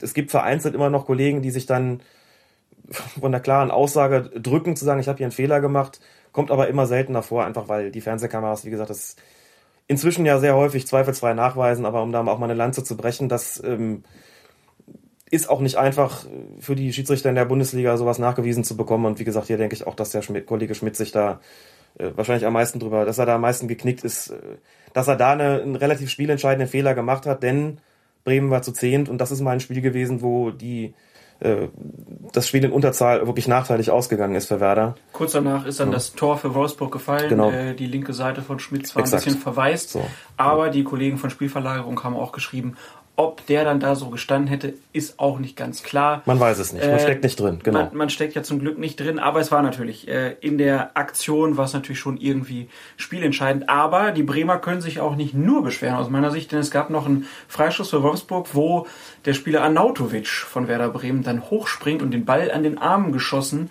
bekommt und das in einer so unglücklichen Art und Weise, dass ich gesagt habe, da hätte es einen Elfmeter geben müssen. So ist es gerade bei der Mauerstellung im Strafraum oder gerade bei Freistößen in, in Tornähe, wo dann die Mauer im Strafraum steht, ist, ich will fast schon so weit gehen zu sagen, fast alles, was da an Handspiel in der Mauer stattfinden kann, eigentlich auch als absichtlich zu werten. Das geht sogar so weit. Also weil die Spieler wissen, hier ist so ein ja. enger Bereich, hier muss ich mich ordentlich benehmen, hier darf ich die Hände nur am Körper haben. Und wenn er dann genau. blöd springt, dann ist er auch praktisch selbst schuld. Es ist zum Beispiel so, es ist vielleicht, weiß nicht, wem es aufgefallen ist, es ist ja gar nicht mehr üblich, dass sich heute, heute wird sich ja gar nicht mehr eingehakt in der Mauer. Früher hat man es noch oft gesehen, haben die Spieler sich so eingehakt, ne? so untergehakt wie beim Karnevalsschunkeln. Bis klargestellt worden ist, wenn der Ball dann gegen so eine Hand fliegt, die da eingehakt ist, dann gibt es einen Strafstoß, weil das als Absicht zu werten ist. Begründung, unnatürliche Handhaltung. In dem Fall, der hat der Arm sozusagen, der hat Schunkeln ist sehr unnatürlich. Schunkeln ist sehr unnatürlich beim Fußball, genau. Seitdem macht das niemand mehr. So und beim, beim Hochspringen, wenn da ein Ball gegen die Hand fliegt, ist es fast immer so, dass auf, dass auf Absicht erkannt wird. Und das ist vom Regelwerk auch tatsächlich so gewollt. Und so wie Arnautovic sich da wegdreht und die Hände hochreißt, muss man schon wirklich von Absicht im Sinne dieser Regel 12 sprechen. Das heißt, er hatte Glück, dass es da keinen Strafstoß gegeben hat. Und Werder hatte Glück, dass es keinen Strafstoß gegeben hat. Und es gab in der zweiten Halbzeit noch eine Aktion im Strafraum, eine sehr kurios aussehende von, ich glaube, es war Junusovic gegen Olic. Ja. Olic fliegt dann da so durch den Strafraum wie so ein, weiß nicht, wie beim, beim, beim Judo oder was. Ist nicht groß thematisiert worden, zumindest nicht in der Sky-Zusammenfassung. Das war für mich auch eine strafstoßwürdige Situation. Zumindest hätte man darüber diskutieren können. Das heißt, Werder hat auch zweimal Glück gehabt, keinen Elfer kassiert zu haben. Insofern haben nicht nur sie Grund zur Klage gegenüber dem Schiedsrichter, der, auch das muss man wieder dazu sagen, in diesem Spiel aber auch kein leichtes Amt hatte, denn das sind alles Situationen gewesen, die sind eng, die sind knapp, die sind nicht leicht zu sehen. Da kann man auch mal daneben liegen und wenn man dreimal dann daneben liegt, ist es wie gesagt sehr, sehr ärgerlich, gerade dann, wenn es spielentscheidend ist und Auswirkungen aufs Resultat hat. Leider nicht zu ändern, aber wie gesagt, auch hier, da wird sich Schmidt am meisten drüber ärgern. Ja, macht ja keiner Fehler absichtlich. So, das soll es dann erstmal mit dem letzten Spieltag gewesen sein. Und äh, wir blicken dann jetzt gleich mal auf Alex Typologie. Ohne Autorenangabe, nach dem nicht gegebenen Tor der Ukraine gegen England plädiert der frühere DFB-Präsident 20er für die Einführung einer Torkamera. Zitat, sofern sie technisch ausgereift ist. So ein Schwachsinn.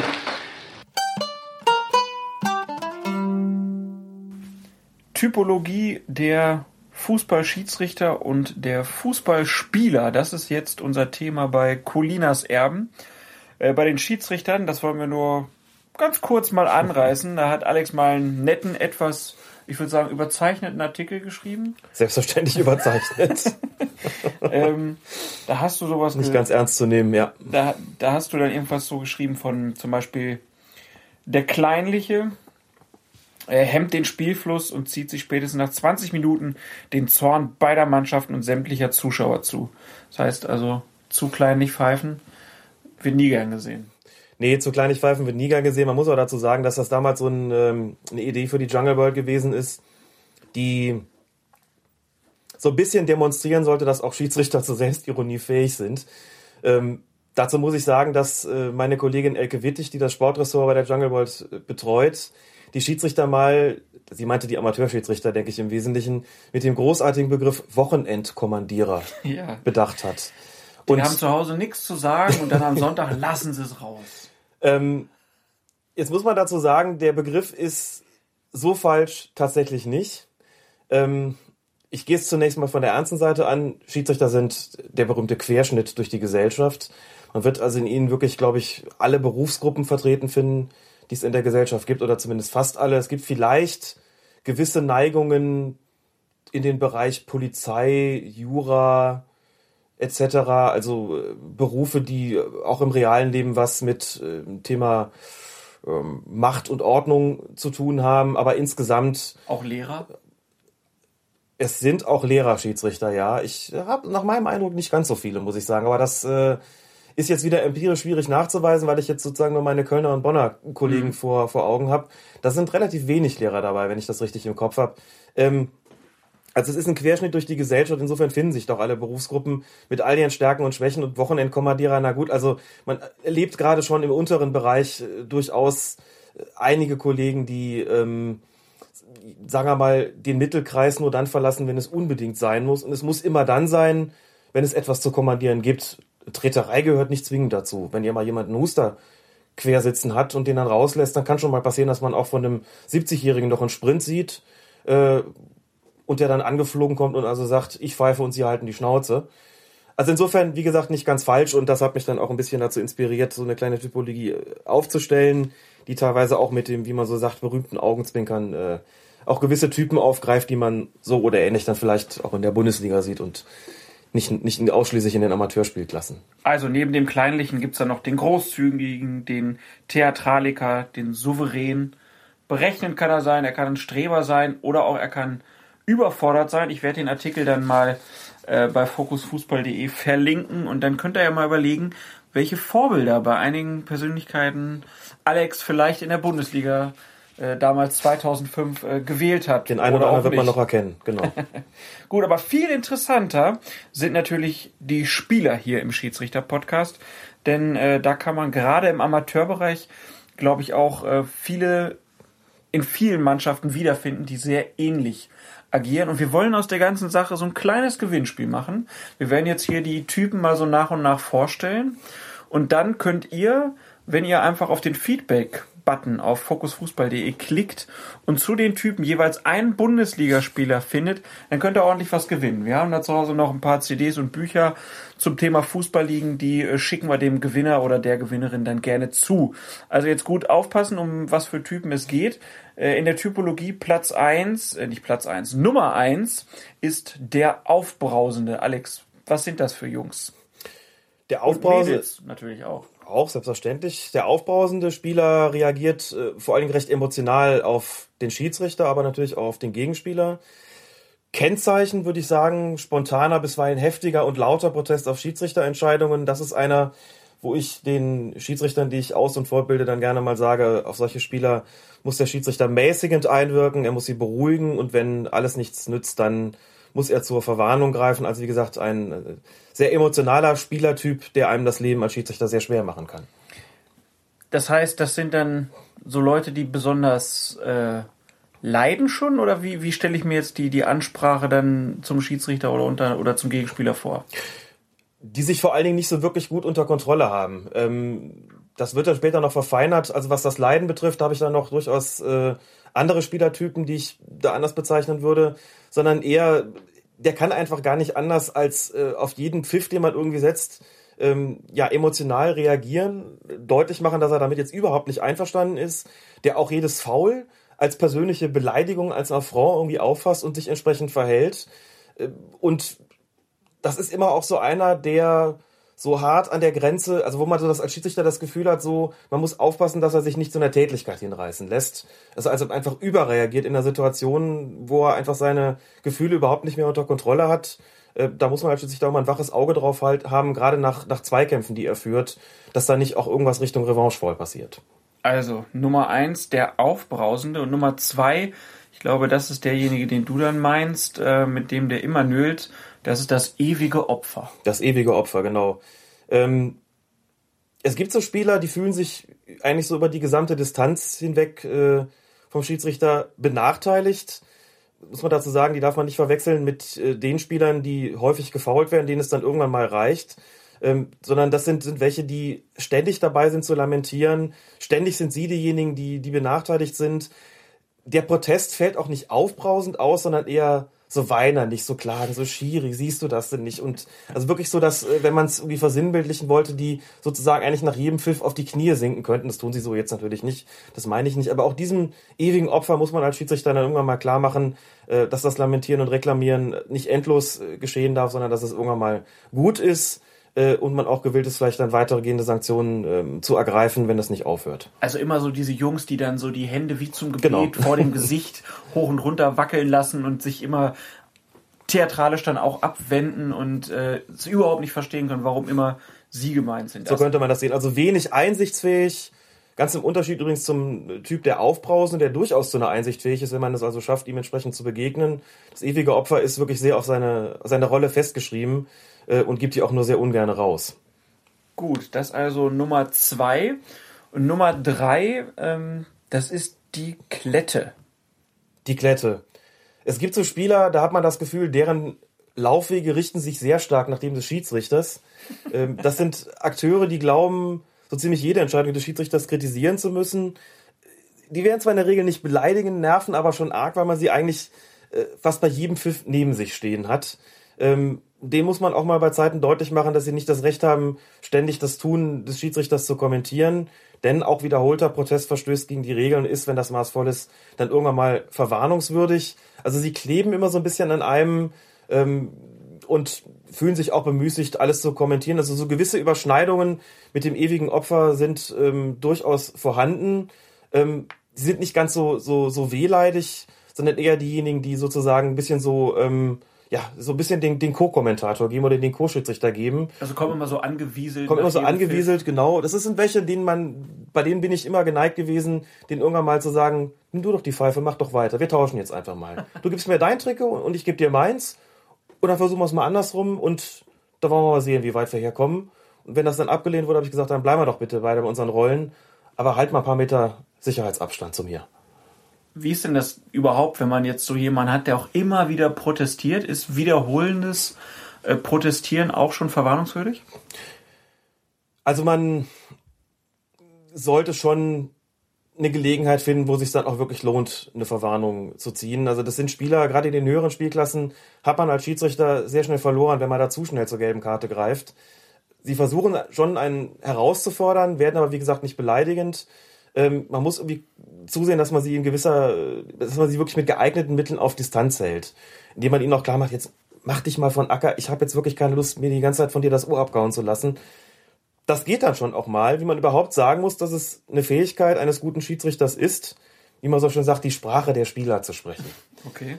Das heißt, eine adäquate Möglichkeit zu finden, ihnen zu begegnen und auch gerne mal auf ihrer Ebene. Daran ist nichts Verwerfliches. Schiedsrichter müssen gar nicht immer nur die, die, die Juristen oder Polizisten äh, sein, die so eine gestochene und, und, und äh, verschwurbelte Sprache sprechen äh, und so völlig unpersönlich sind, sondern da kann auch mal äh, ein Satz fallen, wie der entsprechende Spieler ihn auch von sich lässt. Also auf dem Platz ist der Tor manchmal ein bisschen drauer. Und warum nicht auch mal von Seiten des Schiedsrichters? Voraussetzung dabei ist schon allerdings, dass es nicht gleich der ganze Platz mitkriegt und sich dann darauf berufen kann, Schiri, du hast doch schon die Funktion eines Unparteiischen, dann verhalte ich doch auch bitte so. Also das gehört aber sicherlich auch zur Taktik des Schiedsrichters und ich kann aus eigener Erfahrung wirklich sagen, es bringt was zu wissen, wie man mit dem einen oder anderen Charakter umgeht, nämlich vielleicht auch so, das zurückschallen lässt, wie er in den Wald hineinruft, um das mal mit einer beliebten Metapher auszudrücken. Und wie mache ich das bei äh, Typ Nummer 4, wenn einer ganz verständnisvoll ist oder vielleicht auch nur tut, dann kann ich ja nicht verständnisvoll zurückreagieren. Das hatte ich eben schon mal so kurz angedeutet, als du nach den Assist gefragt, wie es die Tätigkeit als Assistent ja. ist. Ähm, mit großer Vorsicht sind solche Spieler zu genießen, die sich zunächst mal so als Freund des Schiedsrichters zu erkennen geben. Ähm, bei vielen kommt später so eine Art Spruch wie, bis jetzt haben sie ja gut gepfiffen, Schiri, aber das war gerade eben total falsch. Ja. Gerne auch mal gegenüber dem, dem, dem Assistenten das erlebt man eher selten in den unteren Klassen. Das kommt dann eher in den höheren Amateurspielklassen, wo die Kritik ähm, subtiler wird, wo also deutlich weniger beleidigt wird, sondern wirklich eher versucht wird, den Schiedsrichter so mit psychologisch vermeintlich geeigneten Methoden auf seine Seite zu ziehen.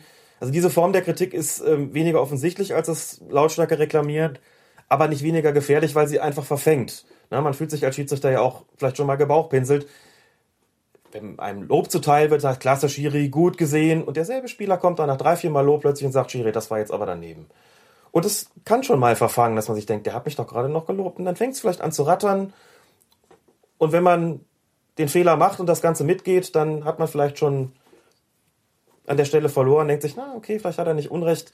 Und den nächsten Pfiff kriegt er dann. Also das, äh, ich habe da auch ähm, durchaus einen Spielertypen im, im Kopf, aber den werde ich jetzt nicht verraten. Der spielt inzwischen auch nicht mehr in der Bundesliga, sondern wieder in dem Land, aus dem er ursprünglich auch gekommen ist und dessen Pass er auch besitzt. Und für dessen Nationalmannschaft er viele, viele Länderspiele gemacht hat. Na gut, schauen wir mal, wer das äh, sein könnte. Das wird es dann in der nächsten Folge aufklären. Und vielleicht war das ja für euch ein Tipp, wen ihr dann nennen könnt.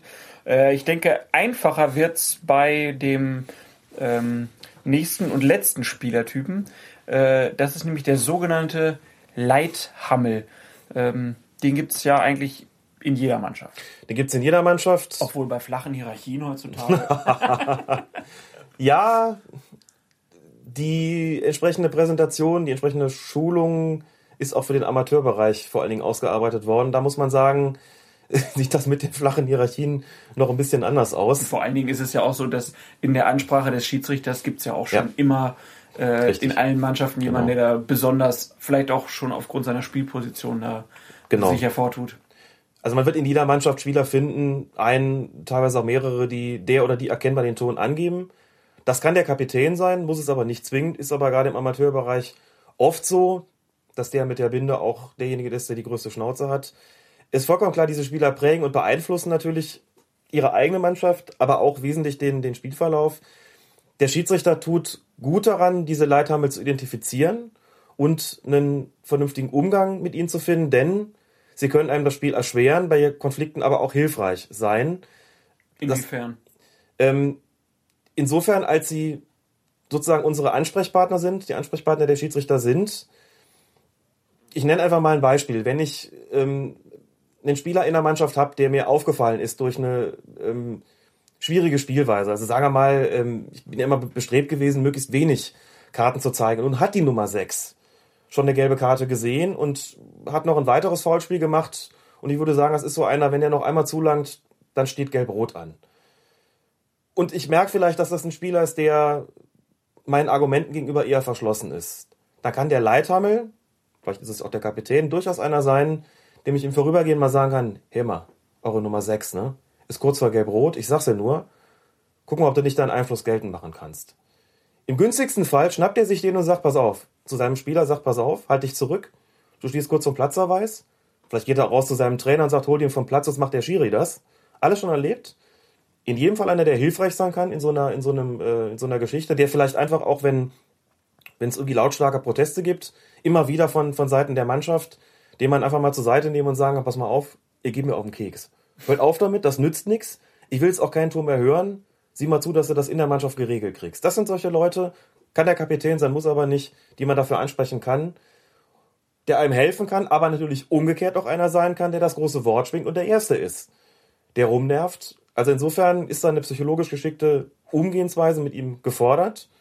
Ähm, das ist eine reizvolle Aufgabe, eine notwendige Aufgabe für den Schiedsrichter, mit solchen Führungspersönlichkeiten der Mannschaften klarzukommen und sie möglichst positiv zu beeinflussen. Wie gesagt, psychologisches Geschick ähm, ist da erforderlich. Und ein wesentlicher Punkt ist noch dabei, und der gilt gerade für den Amateurbereich, wenn ich mit dem oder den Führungsspieler, Führungsspielern vernünftig auskomme, wenn ich zu denen ein Verhältnis aufgebaut habe, von dem ich sicher bin, dass es das Spiel positiv beeinflussen wird, dann hat das Auswirkungen auch auf die andere, auf den Rest der Mannschaft. Das ist wirklich so, da bricht sich die Hierarchie dann sozusagen Bahn. Und wenn sozusagen der, das, das kleinste Glied in der Kette da in der Mannschaft merkt, unser, unser Obermord sagt irgendwie gar nichts gegen den Schiri, wird er sich im Zweifelsfall auch nicht trauen. Also das ist wirklich ein klares Muster, das man gerade im Amateurfußball sicherlich nochmal deutlich eher erkennen kann als im, im Profibereich. Ähm, Generell muss man ja auch im Profibereich, glaube ich, also das hat sich auch so ein bisschen gewandelt. Also im Amateurbereich gibt es immer noch wieder diesen Satz, dass ein Schiedsrichter zu einem sagt, so hier, nächstes Ding bist du mhm. unten. Im Profibereich braucht man den Spielern das doch gar nicht mehr sagen. Also das ist doch mittlerweile so klar in, in, in mhm. ja, in der Bewertung von Fouls und so weiter, da weiß doch jeder Trainer, jeder Spieler, wenn der sich jetzt in den nächsten drei Minuten noch so einen leistet, dann ist er unten, das muss doch kaum noch gesagt werden.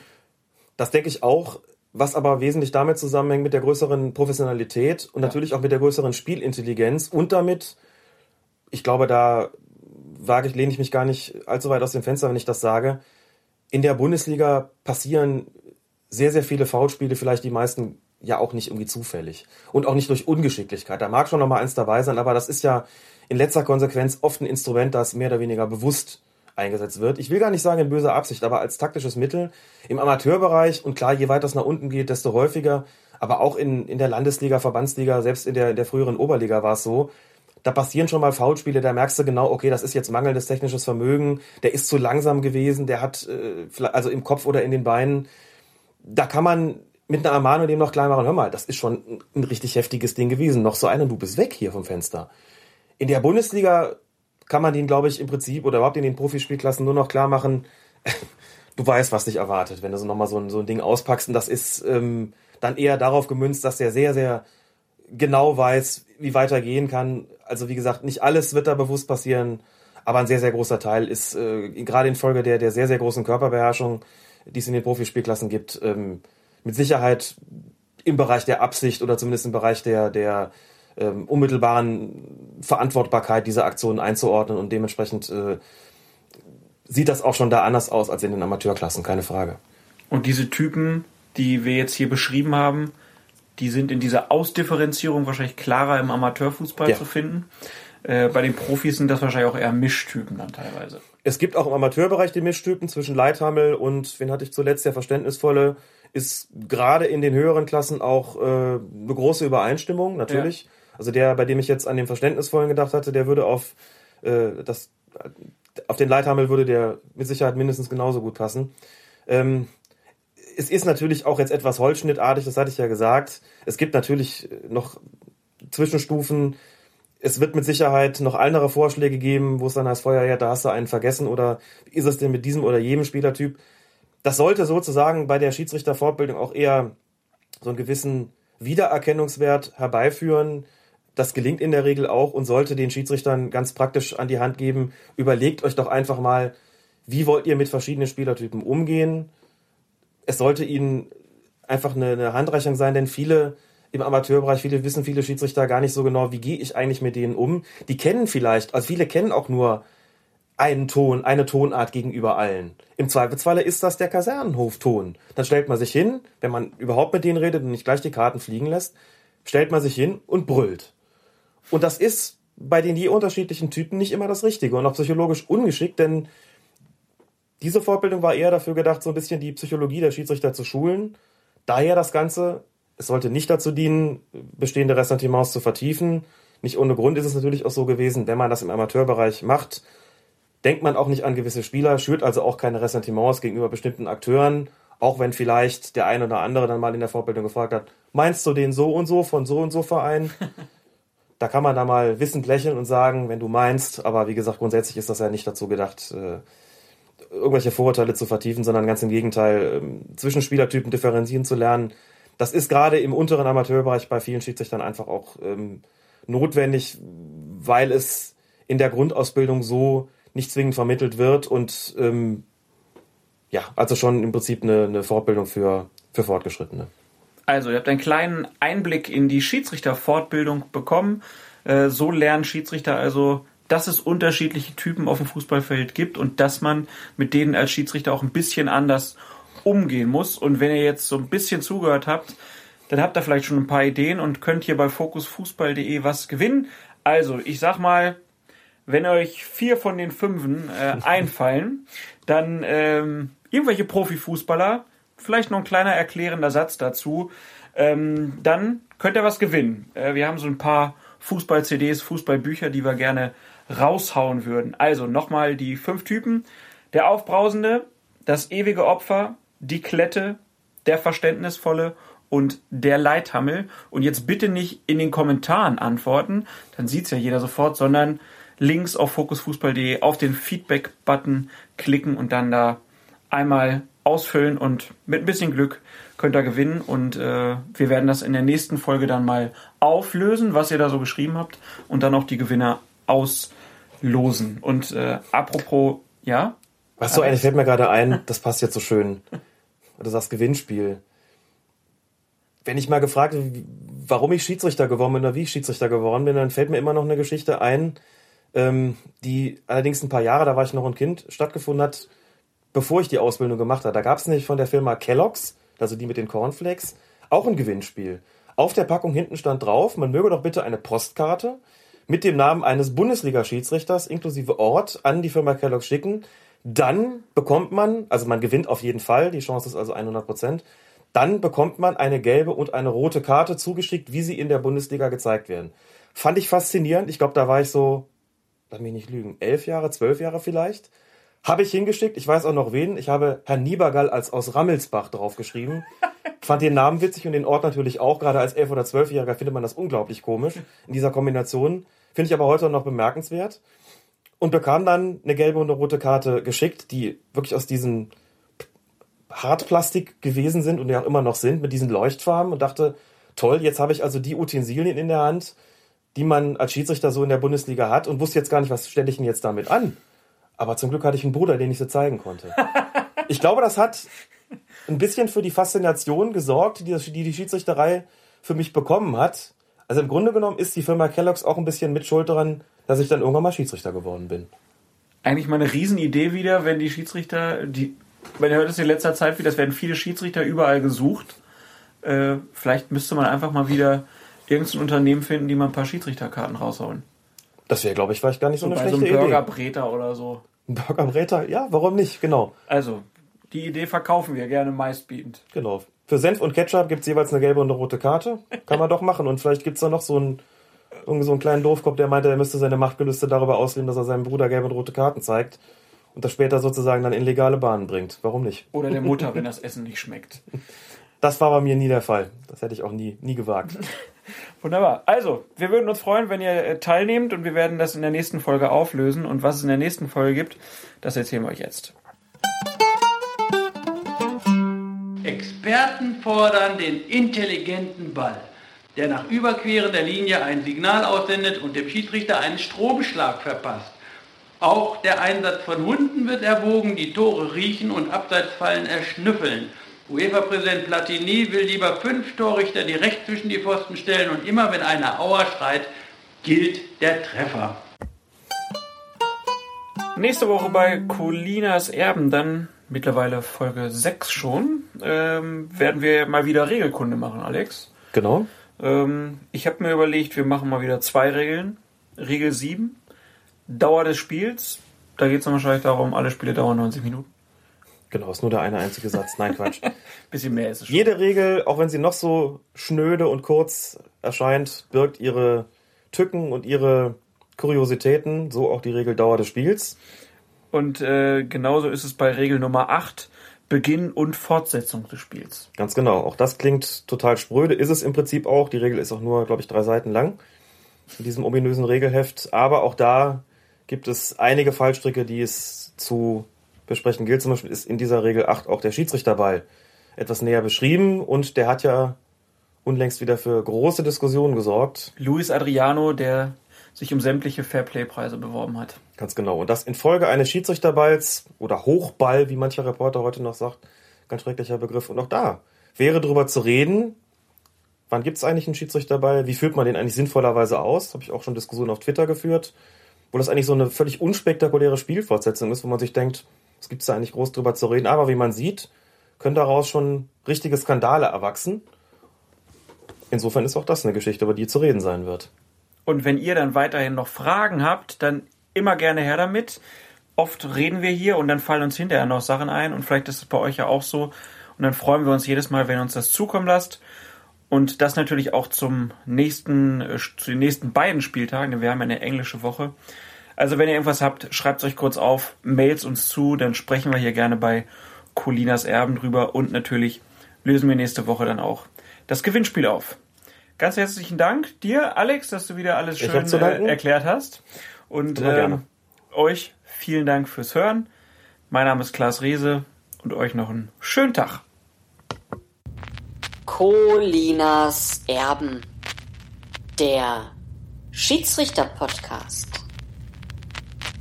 Shooting uh, when uh, no one was expecting uh, for this.